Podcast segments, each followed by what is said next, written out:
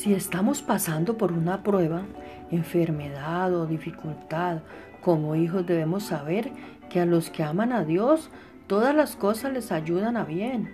Esto es a los que conforme a su propósito son llamados.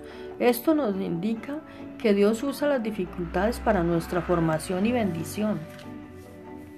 Así que si queremos rendirnos ante situaciones que se nos presentan y que nos llevan al límite, debemos tener la seguridad de que Dios nos está preparando, pues cada situación que vivimos está influenciada por lo que nosotros mismos hacemos, eh, que es acción y reacción.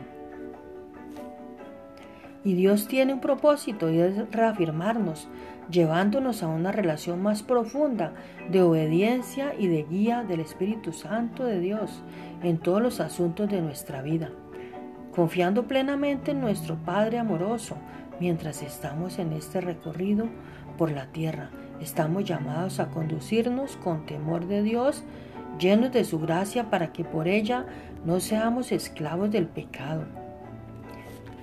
Oremos en esta hora, por favor, repite conmigo.